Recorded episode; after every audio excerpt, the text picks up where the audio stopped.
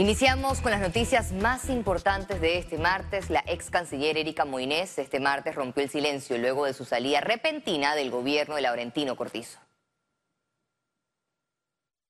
En su Twitter, la ex ministra de Relaciones Exteriores dijo lo siguiente. Dejó la Cancillería con resultados, vacunas para todos y a tiempo, mayor presencia multilateral, carrera diplomática reforzada, Panamá vuelve a ser un hub político, colaboración internacional al más alto nivel. El cambio se da justo después de su participación ante la Organización de los Estados Americanos, donde abordó la preocupación por la caravana de migrantes que entra por Darién. Todos necesitan nuestro apoyo. Somos responsables y no podemos darle la espalda. En este momento hay una crisis migratoria. Se trató de una renuncia por parte de la canciller, hasta donde yo entiendo. Incluso en medio de las especulaciones, Moines, aunque no aclaró si renunció o fue destituida, envió una carta al presidente Laurentino Cortizo. En la misiva aseguró tener la conciencia tranquila porque veló por los intereses de Panamá. El Estado no tiene eh, eh, una política de comunicación de dar a conocer las razones de dicha renuncia. Han renunciado 11 ministros de Estado Nunca se ha dado a las razones de dicha renuncia. En su reemplazo, el mandatario designó a Yanaina Tehuani Mencomo luego de desempeñarse como ministra de Gobierno. Votar al ministro del MOP. A mí me parece el señor más cínico, más deficiente, más poco me importa. Y yo creo que producto de la falta de liderazgo del presidente de la República, eh, no se ha hecho cambios eh, radicales en el, en el gobierno. Creo que el gabinete casi que por... Pasa que cambiar un gabinete en su totalidad de un día para otro no, no pero debió haber iniciado con un, cambio, con un cambio total de los ministros de grupo en grupo, porque la verdad es que la gestión es paupérrima. Entre los nuevos movimientos en el Consejo de Gabinete está la selección del ex viceministro de Trabajo Roger Tejada, quien a partir de la fecha pasa a ser ministro de Gobierno. Félix Antonio Chávez, Econius. La Cámara de Comercio de Panamá considera que el país se merece una explicación del gobierno sobre la salida de Erika Moines como canciller. No hemos eh, tenido información en este momento oficial de las causas. Nos gustaría conocer un poco cuáles fueron las razones detrás de una decisión de tan alto impacto y de tanto impacto a nivel internacional por ser la Cancillería. Eh, reconocemos que este, la ministra Moinés hizo una, una gestión eh, que consideramos valiosa y nos gustaría entender cuáles fueron las razones detrás de una decisión tan inmediata e impactante, por supuesto. Educadores se quejaron en la Asamblea Nacional por la ausencia de una política pública a favor de la educación. El debate surgió en la consulta pública sobre las próximas reformas a la Ley Orgánica de Educación, donde los gremios magisteriales solicitaron el cumplimiento del 6% del Producto Interno Bruto.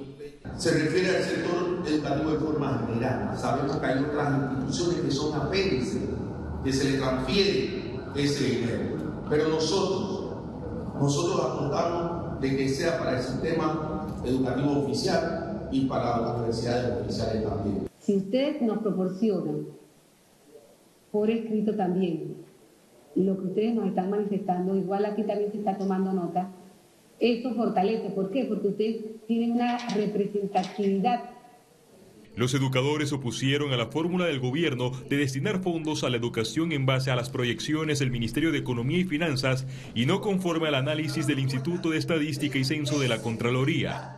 Panamá vergonzosamente sigue siendo uno de los países que menos invierte en materia educativa. Otro punto que generó repudio fue el recorte presupuestario que sufrió la Universidad de Panamá por 34 millones de dólares. Es importante que se establezca con ley de que esos presupuestos que se otorgan año tras año no pueden ser inferior a los del año anteriores, porque eso de alguna forma eh, pararía lo que sería el desarrollo de una política educativa. Los maestros del Instituto Panameño de Habilitación Especial también exigieron ser incluidos en los beneficios educativos. Nosotros tenemos 16.673 estudiantes tenemos 26 extensiones a nivel nacional. El presupuesto nos alcanza. La Comisión de Educación continuará con el análisis de la iniciativa para luego someterla al primer debate. Félix Antonio Chávez, Econius. La Policía Nacional en conjunto con el Ministerio Público aprendieron este martes a un presunto implicado en el robo registrado el 3 de septiembre a la sucursal del Banesco en calle 50. La aprehensión se logró mediante diligencias de allanamiento y de inteligencia efectuadas por unidades policiales. De acuerdo a las primeras investigaciones, esta persona mantiene antecedentes por robos y hurtos registrados en los años 2015 y 2018.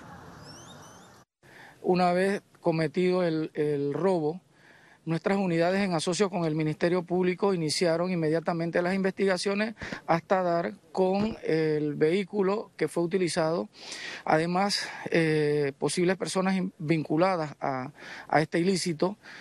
Este es un mensaje claro del trabajo que está realizando la Policía Nacional en asocio con el Ministerio Público en contra del crimen eh, que afecta a nuestra sociedad.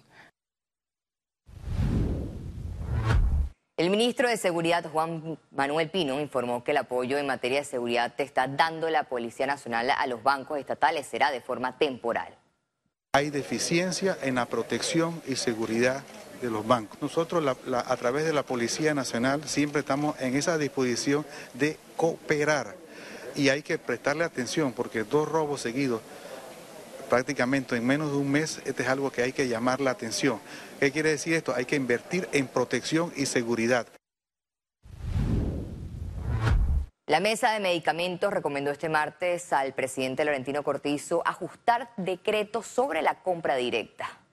Los comisionados de la Mesa Técnica de Medicamentos también aprobaron solicitar al mandatario Cortizo que autorice al ministro de Salud Luis Francisco Sucre la firma de la resolución que crea Medicap y modifica la resolución 774 del 2019 sobre canasta básica de medicamentos. Economía. La Cámara de Comercio de Panamá realizó este martes un foro de seguimiento para monitorear a los pilares presentados en la Agenda País 2019-2024. La situación de la seguridad social y el sistema de pensiones fue el pilar analizado en este foro. La Caja de Seguro Social reportó su anuencia a recibir recomendaciones y posibles soluciones para reformar la institución y sus sistemas. Y rescatamos realmente de este evento y de este conversatorio eh, tres puntos importantes. El número uno es que se necesita y se requiere una negociación intensa dado el impacto que esto tiene en la parte social del país y en la parte económica. Y otro elemento importante que rescatamos es una hoja de ruta progresiva, precisamente por el impacto que tiene en la sociedad tomar una decisión de manera eh, contundente y el efecto en las finanzas públicas, ¿verdad? Y también el tercer punto es la institucionalidad. Al consultarle cuándo retoman el diálogo por la Caja de Seguro Social, esta fue su respuesta. Hemos eh, solicitado a la OIT por intermedio del Ministerio de Desarrollo, del Ministerio de Trabajo y Desarrollo Laboral, eh, que coordine, de acuerdo a la agenda de la OIT, para que venga y exprese y comparta el informe con los diferentes actores del diálogo por la Caja de Seguro Social. Además, le hemos solicitado que le transmita a la Organización Internacional del Trabajo que establezca los diversos escenarios.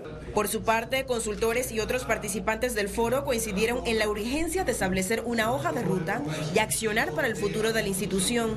Lo otro es que sí tenemos un problema de corto plazo en el 2024 hay que financiar 1.181 millones, si no, no hay plata para pagarle a los jubilados. Entonces, este es un problema que tiene impacto corto plazo, por ejemplo, el déficit este que empieza en el 2024, 2025, 2026, que hay que financiarlo, y cómo hacemos este trabajo de llegar a un acuerdo tripartito. Y metodológicamente yo pienso de que va a haber un problema de poder llegar a consensos y acuerdos si no hay un documento base sobre el cual discutir.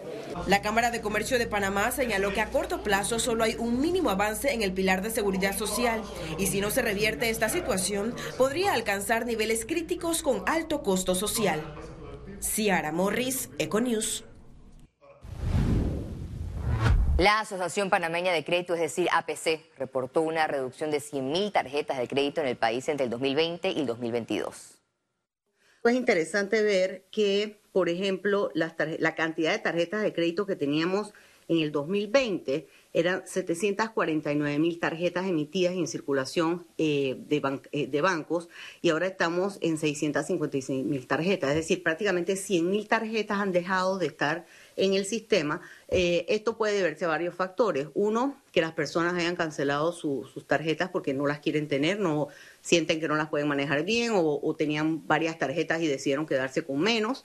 Eh, puede ser también que esas tarjetas se hayan convertido en préstamos personales, porque la ley lo permite, si la persona hace la solicitud, o puede también que el banco sea el que canceló las tarjetas Panamá lidera la lista de países latinoamericanos con mayor inclusión financiera. Panamá resaltó en los niveles de acceso, uso y calidad del sistema financiero en la segunda edición del Índice de Inclusión Financiera de Credicorp.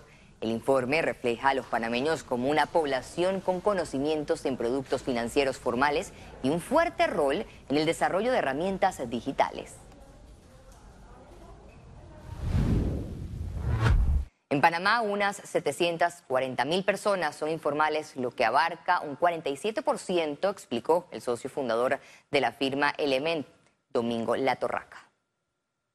Lo que refleja es que la educación es fundamental como antídoto para la informalidad. Los, datos que fueron recopilados por el Centro Nacional de Competitividad, a mayor educación, menor probabilidad de que tú termines siendo informal. Y eso refleja duramente la realidad que nosotros atravesamos con país, el reto que tenemos. Tenemos crecimiento, Panamá crece y es líder en crecimiento, pero no es líder en desarrollo. Al regreso, internacionales. Huelga de petroleras provoca largas filas para recargar combustible en París. Ya regresamos con Econews.